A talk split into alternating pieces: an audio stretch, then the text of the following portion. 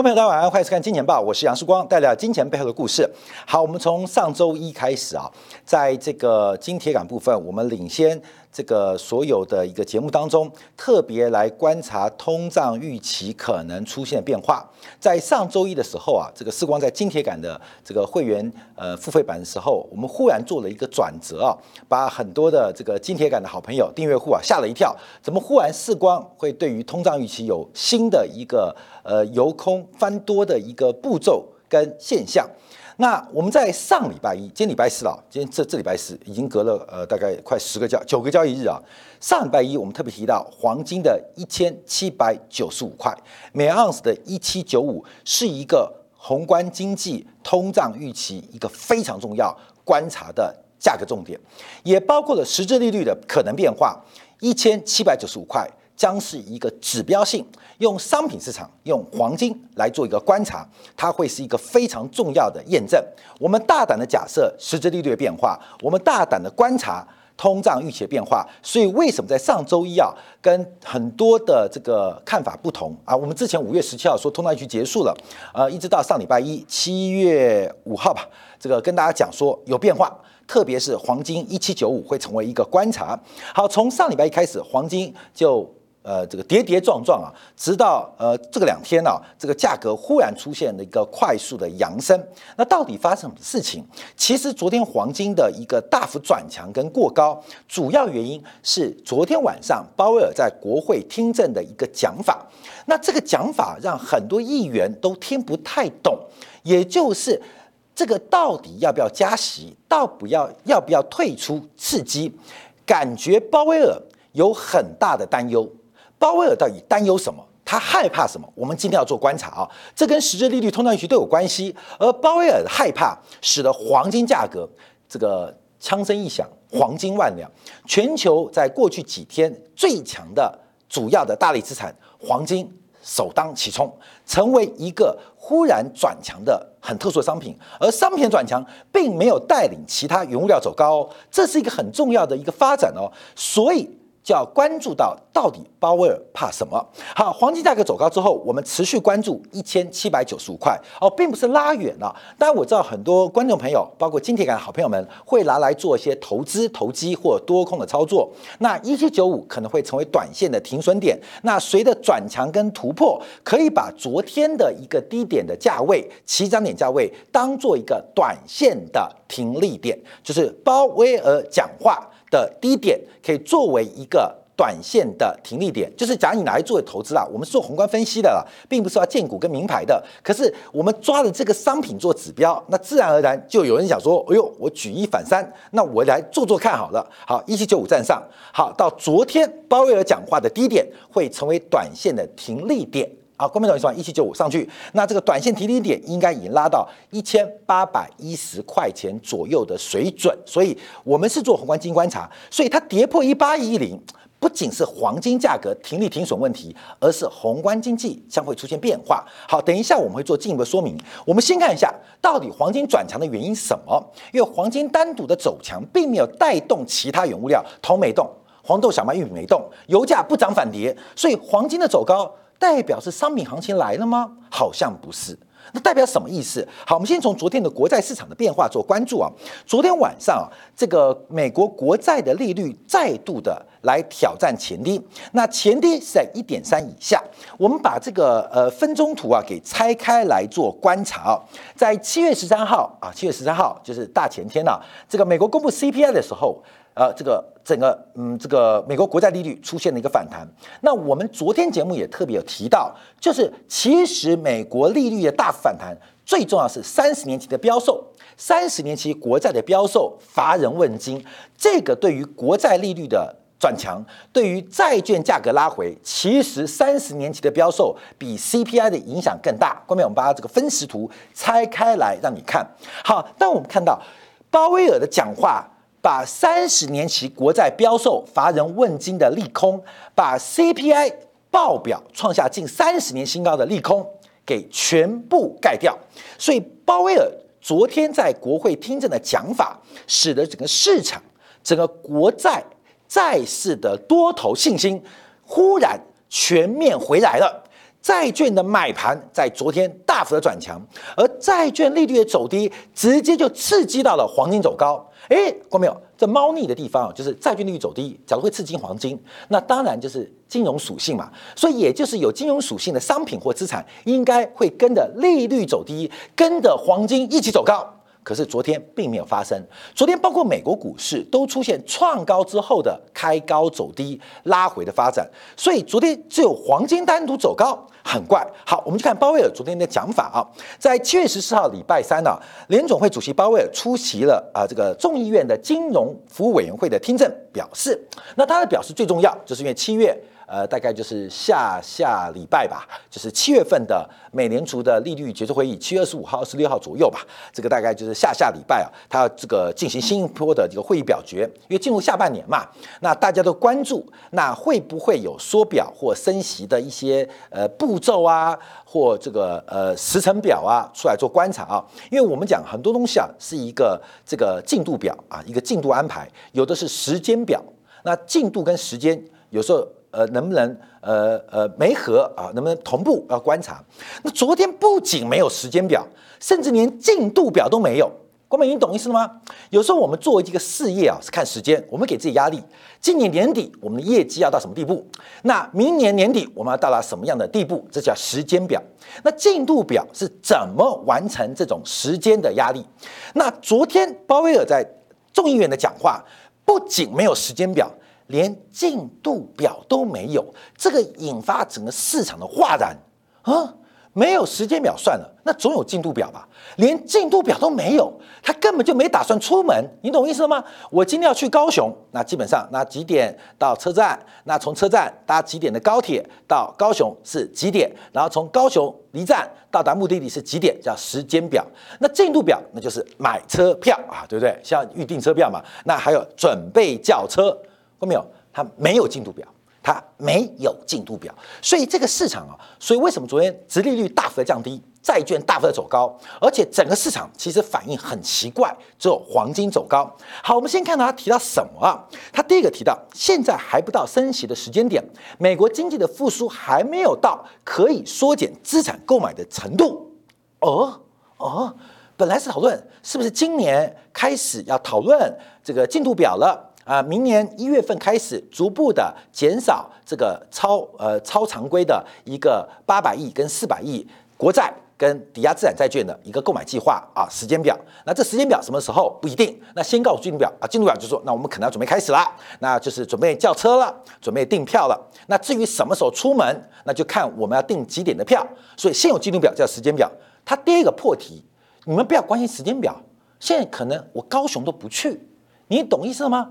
我可能根本就不想去，所以昨天他讲话过程啊，所以我们刚刚看到整个债券市场的利率走低，债券价格喷出，大家疯狂了，疯狂了，尤其是债券利率走低，黄金也疯了啊！各位，黄金也疯了，为什么？因为没有时间表，连进度表都没有。他提到。从去年十二月份美联储更改资产购买指引以后，距离改变货币政策的门槛还有很远的路要走。那鲍威尔承认，美联储的委员们他们已经开始有关于讨论缩减购债的事宜，但没有结论。他在众议院按着圣经发誓，反映的是美联储的会议过程，因为他是主席嘛，所以他告诉议员，的确。有些理事开始讨论，是不是应该要 taper，就是减少购债，就是对于 Q E 的这个量化宽松的特殊措施，是不是要开始逐步的退场？啊跟各位伟大的这些国会议员报告，有有在讨论，有在讨论。可是我是老大，我跟大家讲，讨论归讨论，不当回事啊，你懂意思吗？不当回事。我没拍板之前，我没这印象之前，你们可以讨论，这叫做有限度的。言论自由啊，有限的，但这个言论自由仅限于我的框架啊，这个叫美联储啊，基本上是不讲民主的啊，不讲民主，就是你们有言论自由，可在言论自由的范围，基本上就要跟香港一样，在有一定限度当中，你们可以讨论，超过这限度，我会严加的制止啊，严加制止，所以他就跟国议员报告，他们我们有给他们言论自由，可言论自由不能违反我包括美联储目前的资产购买的相关的指引啊，这基本上昨天讲话啊，这讲话议员都呆了啊，议员就呆了啊，议员呆了就觉得哦，鲍威尔怎么了？鲍威尔怎么了？但也不排除啦，因为这个第一个原因是明年是鲍威尔要连任啊，鲍威尔连任，所以在政治思考当中，他必须要拍拜登的马屁，拍叶伦的马马屁，因为叶伦是谁？叶伦是师姐嘛，叶伦是前辈嘛，那叶伦在搞财政刺激划，叶伦说不。不能说表，耶伦没讨论的东西，鲍威尔不敢动啊！记得哦，在去年拜登选上之后，拜登任命了前美联储主席耶伦当财政部长，当时鲍威尔是直接向耶伦书城说，以后货币或财政政策以财政政策为优先啊！这句话就意思是，以后不要问我。我的老板娘啊，人生有两个娘，一个是亲娘，一个是老板娘。除了我妈之外，我还另外一个妈，就是叶伦。所以去年拜登一选上，我们做过专题，鲍威尔就直接向叶伦阿姨书城，以后你怎么说，我怎么做，我只要坐这个位置啊，有名有权，还可以领薪水。所以鲍威尔他基本上，我们第一个啊，他怕什么？怕拜登没讲啊。第二个，叶伦这个老板娘叶伦妈啊。没跟我说，我不敢乱讲啊，不敢乱说。什么讲？就是你们有言论自由，可是有个框架，这个框架啊，就基本上就是叶伦的框架。叶伦没说要退场，没有做暗示，鲍尔不敢动，所以在国会议员当中啊，为什么会那么鸽派啊？好，第二我们观察。啊，第二个观察，那他就找了很多理由。第一个是高通胀是暂时的，终将放缓。那他认为啊，主要是因为现在目前市场的供需在经济开放的过程当中不同调，随着供应链瓶颈的解除，高需求跟低供应的风暴应该会过去。我们看到台积电的这个法说会啊，今天的法说会就提到，第三季汽车晶片将会用前所未有的方法。满足供满足需求啊！台积电今天讲了嘛？台积电满足需求，让满足需求。这个台积电今天法说也讲了，第三季问题解决了。所以从最近通胀当中，以全球最大晶圆代工厂台积电，那台积电讲第三季，代表台积电不是只有设计，不是只有这个呃这个导入，其实已经做完晶片了。现在应该在台积电的视角当中，哎，我已经做完了，现在应该在封测厂了，封测也封测完了，现在应该已经正在路上，什么路上？正在汽车厂的路上，所以所有的汽车晶片的缺货，包括最近我们看新车、手车价格狂飙啊，基本上这个问题即将解决。所以，我们看鲍威尔昨天讲话，基本上反映很多的这个变化，包括了现在美国的塞港问题，现在也要快速要解决当中。所以，鲍威尔说通胀是暂时的。但他回应另外问题，因为房价的走高，房价的走高会不会推高通胀？这是我们昨天讨论的专题。房价走高一定会推升通胀，可是鲍威尔不关心房价跟通胀的关系，他回应市场投资人的担心，就是房价走高会不会变成像两千零六零七年的房地产泡沫？他提到了一个重点，他说最近啊房价走高，甚至它广义哦资产价格走高，包括股票，主要是风险偏好的上升。风险偏好上升，什么叫做风险偏好的上升？关没有？什么叫风险偏好上升？就是譬如说航运股嘛，过去长期用股价净值比来看股价，所以长荣、阳明永远停在六块、八块、十块、十二块啊，股价净值比。忽然有一天，市场上不要用股价净值比看航运股了，要用本益比看航运股啊，各位，所以牛能吹多大？就吹多大，基本上叫风险偏好的改变啊。风险偏好改变就是本来用股价净值比，所以以前长荣海啊，呃，这个呃长荣啊、阳明啊、万海啊、中远洋啊、马士基啊，都是股价净值比评评价，都是股价评价。忽然市场上对它有兴趣了，市场对这样价格疯狂了，股价净值比丢掉，用市盈率、本益比来评价，这就是风险风险偏好上升。那特别提到房价的上行。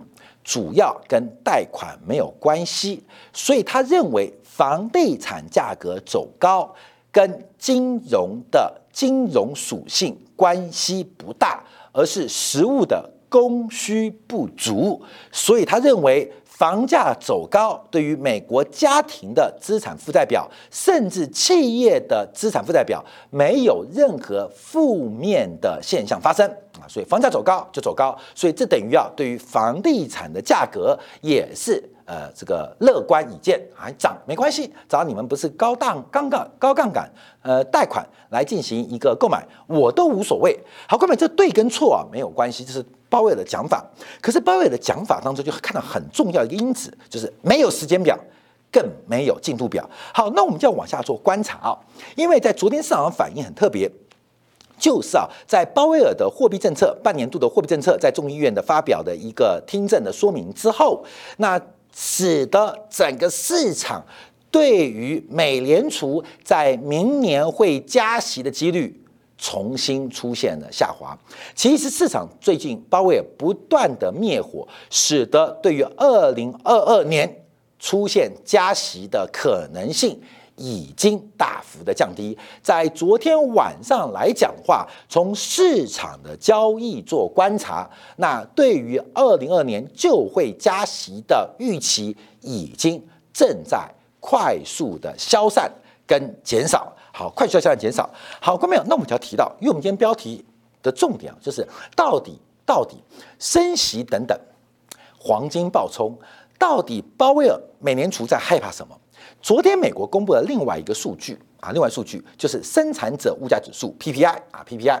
那这个 PPI 公布的时间并不长啊，因为呃美国公布 PPI 的是二零一零年啊，这主要也是我们看到这个中国啊的 KPI 很强，中国用传统的文官制度，文官制度啊文官制度，那文官制怎么检核？怎么检核？用 KPI 啊 KPI，这是全世界最恐怖的一个政治制度的发明，这大家知道吗？以前大陆的官员。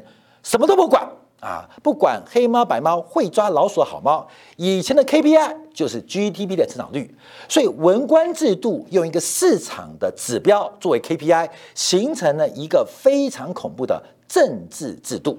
那最近什么二氧化碳呐，呃，这个呃雾霾的天数作为 KPI，所以官们有看到中国的官员按照。上呃顶层啊顶层给予的 KPI 达成目标，所以整个文官制度一旦有个清楚的 KPI，哇，这效率变得很高啊。那这个指标在嘛？所以中国的很多指标的发明跟创建，美国也参照了。美国以前没有 PPI 的。美国以前只有 CPI 啊，在二零一零年发现中国这个指标不错，也开始创建生产者物价指数，也不是说没有了，只是它做修正的改变。好，那我们现在观察一个指标，从这个 PPI 跟 CPI 做关注来做掌握的话，目前我们看到除了 CPI 大幅扬升，来到了百分之五点四年增率啊，在六月份，六月份的生产者物价指数更是来到百分之七点三，这是创下这个 PPI 的数据产生以来的历史最高。啊，历史最高！美国的消费者物价指数在六月份大幅走高，生产者物价指数上扬的速度更为惊人。好，这边会提到一个很特别的发展啊。我们常提到消费者物价，我们简化一个指标，消费者物价就是厂商卖出去的价格。我们可以简单这样判断。我常跟大家提到，就是厂商卖多少价格，就看消费者物价指数嘛。那我的卖越卖越贵。消费者物价指数的年增率就越来越高，因为消费者接受的价格谁给的？看到没有？厂商给的，所以厂商的售价就是 CPI。我们可以简化来讲，那厂商的成本呢？厂商的成本就是 PPI，生产者物价。所以这个指标，我们之前啊，这个不管是美国在大陆啊，呃，我们看到这个股票的周期或利润周期的时候，常常做一个观察。那很简单，到底是越来越好赚，还是越来越不好做？有时候我们看到景气，你生意很好，可是老板怎么愁眉苦脸？那有时候这个生意一般般，像很多那个传统的杂货店，这个老板对吧？七十岁、八十岁的阿姨奶奶就坐在那边 乘凉，他好像一点都不紧张。你的店都没有人，为什么都不紧张？关键什么？关键是售价跟成本之间的关系。为什么很多厂商生意啊这个车水马龙，可老板下不出来？因为成本越来越高。哎呀，服务员。厨房的工资越越高，菜价、肉价越越高，更恐怖的是房租的店面租金越越高。所以生意再好，我也是替房东打工，替老员工打工，所以我笑不出来。那那个老的杂货店啊，台湾叫干妈店，这基本上为什么紧张？不紧张？为什么？因为卖一块我赚一块，店是我的，这是我爸爸传给我的，他没有成本压力，所以不管有生意来，他能够热情的笑得出来，所以我们觉得哇，传统的风土民情真是有人情味。呸，不是人情味，关没有人情味，因为它很赚，因为它的售价越来越高。从我小时候管我这家店，汽水一瓶一块钱，现在我卖给你一瓶汽水二十块钱，我会没人情味？我人情味可丰富了，我人情味爆炸，因为我成本都没提高嘛。可是我一块钱现变二十块钱，所以什么意思？反映到这个市场上变化，就是 CPI 跟 PPI 的观察。厂商笑得出来笑不出来，不是跟消费者物价有关哦，是要看成本的速度。我们看到 PPI 的增速大幅高过消费者物价指数 CPI 的增速，出现了一个相减，所以我们就把它对减嘛，说做生意，但是卖的要比进货买的贵，我就有价差。我们看到过去这段时间，从二零一二年以来，二零一二目前观察，不要说二零一二年，可能从指标创建以来，这是目前美国宏观。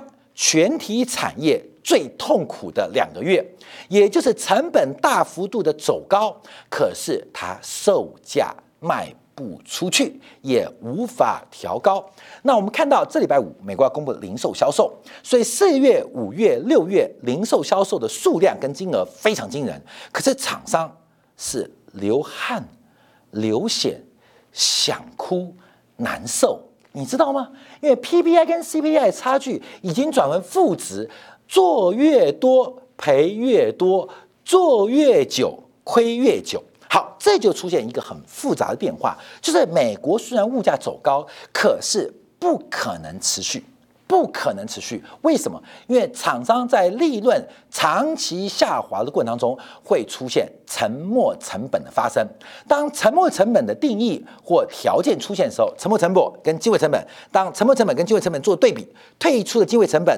基本上啊，跟成本成本相比的时候，低于成本成本，它基本上它就可能选择做退出的时刻。所以在这种利润当中，美国经济的强势复苏，以厂商端从美联储的角度做观察，基本上是不能太乐观。好，现在讲到第二点了啊，我们第一点就是叶伦妈妈、叶伦阿姨跟拜登爷爷，基本上是人有两个娘，一个是我亲娘，一个是我老板娘。时光以前用这一套用得很棒。以前我们这个东森的台长是一位女性资深的新闻工作者，那给时光很多机会，每天找时光检讨。杨时光过来开会，昨天收视率怎么那么差？我说报告姐，我有两个娘，一个我亲娘，一个就是姐，你是我老板娘，你是我的娘，你说什么我就听什么。时光滚。你不要再拍我马屁了，所以我们以前我们的台长跟世光开会很痛苦，因为世光这个很恶心，你知道吗？拍马屁直接拍到他心里啊，所以他很爱我，所以我就呃收视率好跟不好就可以度过去了。所以我们看到这个第一个啊，包伟的娘是谁？包伟娘不是问他亲娘哦，他另外娘是叶伦。好，另外一个就是美国的产业周期。我们讲第三个，第三个我们讲把格局拉开做观察啊。关没有？我们常提到。利率是货币的价格，汇率是两国货币交叉的比率，所以严格来讲，汇率是怎么波动，汇率怎么涨怎么跌，因为是相对关系，因为是两种货币相对的关系。那货币利率是货币的价格，所以严格来讲，汇率就是比较两个国家货币利率的偏好跟波动，懂吗？那利率是怎么决定的？是由通胀决定的，所以严格来讲，汇率会升会贬。主要是跟这两个汇率嘛，美元对欧元，日元对美元，美元对人民币，主要比较的是动态通胀预期的变化，不是绝对值哦，是动态的变化决定汇率。所以我们常提到，那利率跌，货币的报酬率走低，所以货币要贬；利率涨。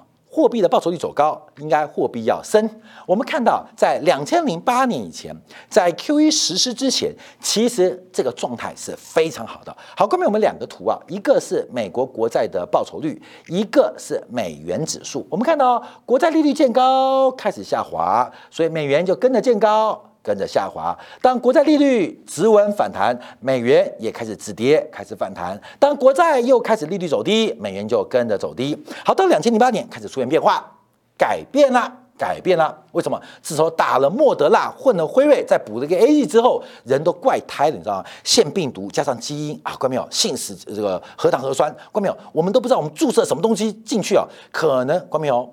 打完之后你会活到一百三十岁。我们不知道打完这个基因会怎么样。现在没有人知道打完这个呃信呃信使核糖核酸的疫苗，这个莫德纳打完会怎么样？这是人类史上第一次接受这种疫苗哦。你知道吗？你打进去的是基因哦。你有没有注意最近你的肌肉变大了？不仅肌肉变大了，是不是肌肌也变大了？哎，不一定哦，还是肌肉收缩了，还是肌变小？关没有？不是你累了，是你打了疫苗可能产生的作用，我们不知道。因为第一次人类是用基因改变啊，用基因的方式来面对一个传统传统的流行病。好，关淼？这种疫苗啊，就跟美联储实施 QE 一样，所以。过去利率跟美元的同向关系，在两千零八年反了啊，利率走低，利率走低，美元转强；利率走高，美元转弱，就变成反向关系。好，各位，这代表什么意思啊？就是我们讲的鲍威尔他提的，他要关注的一个重点，就是美元，美元从过去我们叫做消费属性、储备属性或是工业属性。转变成金融属性，好，各位有什么时候美元的指数会跟利率反向？你去想想看，什么东西你的需求会增加，因为它变便宜了。利率是货币的价格，利率走低代表美元取得美元的代价变低了，美元走高，啊，对不对？就开始改变喽。好，各位有，就是变成美元变成 carry trade 一个最重要原因来源，美元它的金融属性。正在越来越强。以前的美元强势是美国制造业世界第一，以前美元的强势是美国的市场世界第一，以前美元的强势是美国梦世界第一，以前美元强势是美军世界第一。可在两千零八年之后，美元变了，美元过去的第一不一样了，美元现在变成发行量第一，它成为全世界最大的一个金属属性、金融属性、金融属性的一种资产。美元变成一个高度金融属性，每一个货币它都是央行永不到期对于人民或企业的一个债务关系。这中间啊，背后的信用是国家的生产力，背后是国家市场的规模，背后是国家社会跟政治制度的成熟跟未来性。这是一个货币的支撑跟信用的来源。可是美元在两千零八年后变了。美元它最大的支撑是来自于它够不够便宜，还是它变贵了？这边决定美元的变化，所以美元变成了一个非常金融属性极高的货币。后面我们讲的极高是相对概念，不是绝对概念。你想说货币汇率本来就是金融属性，不是每个货币本身的价值内涵是靠什么支撑的？美元在过去从两千零八年之后，因为超常规的货币刺激，大量的财政刺激。没有收回啊！打了莫德纳，打了信糖、信使这个核糖呃那个这个核酸的这疫苗进去，嗯，基因改变了，你的基基变大了，你的基基变小了，我们不知道，各位没有不知道，知道吧？你的身材变好了变坏了，不知道，因为我们打了一个从来没打过的疫苗，而美联储在两千零八年注射了 QE 啊，而且连打四针。本来说一季啊，或者说二季啊，两季，两季够了，两季不够补第三季，第三季不够 OT 混打啊，看到这嗯，说美联储变了，性格变了，美元跟利率关系从此就改变了。这种打了四针疫苗之后变了，而且这实在很麻烦，还要再打，哇，病毒会变种啊，病毒会变种，因为哦，这个世界会变化很多，所以我们看美元金融投机属性变得非常大。所以我们讲的三种的状况，从它本身鲍威尔。智力的角度，我们再看到了这个到这个美元的质变，这都使得美元对于利率非常的敏感，非常敏感。你对市场来讲，我们现在把过去注射疫苗到体内的东西给抽回，没有人会发生知道会发生的事情。你去想想哦，我们打疫苗，小时候打的疫苗啊，呃，卡介苗啊，预防小儿麻痹。现在有种技术可以把卡介苗注射进去给抽出来。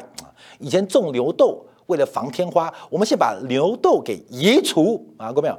那天花会发生，小儿麻痹会发生，没人知道。或许移除之后不是小儿麻痹，被大耳麻痹，搞不好没有天花变地花啊，各位没有？没有人知道。所以鲍威尔没办法移除，所以鲍威尔也看到。包括了美国的产业的循环，目前其实不见得有利的发展。等一下，经济感我们讲第四项最绝对的关系。好，这边我们就要提到了，昨天晚上另外一个大型央行开的利率决策会议啊，这几天呢就是加拿大央行。加拿大央行昨天啊开了利率决策会议，一如外界预期，宣布利率不变，但已经开始消消减了。债券购买规模从每周的三十亿加元缩减到二十亿加元，而且再次表达在二零二二年下半年有可能做升息的一个可能性跟变化。但同时啊，加拿大央行表示，那目前下修全年的经济目标，从原来的百分之六点五到百分之六，这个加币啊，基本上是。已开发或工业化国家的少数商品货币，因为加拿大的产业结构偏向原物料，不管是木材，不管是能源，不管矿矿石啊，所以加拿大的这个体制啊，跟澳洲、纽西兰有点像，所以在这边它有比较多的空间来做调整。好，根本什么商品货币？这种货币啊，基本上就是放在外面的野孩子，你知道吗？野孩子有时候不容易生病嘛，你知道吗？因为每天嗯。乱吃乱捡乱摸的，呃，强壮不得了。在家里温室的玫瑰、温室的花朵，一出去送幼儿园，大家都有经验嘛，送幼儿园就感冒。以前有个很著名的台湾百大名医跟我讲说，小朋友看病不要来看，因为他生病一百次。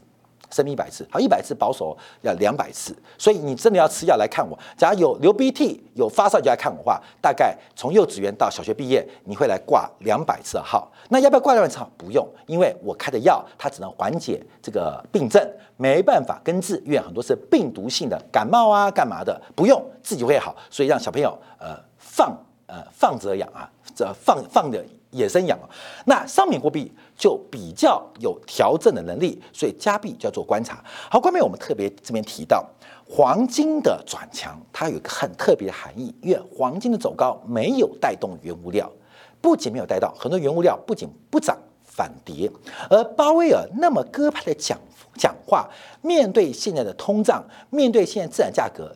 不能说泡沫，但绝对不低吧？他仍然视而不见。他所担心的，他所担忧的，从前面的第一项他妈，第二项美国的产业利润可持续吗？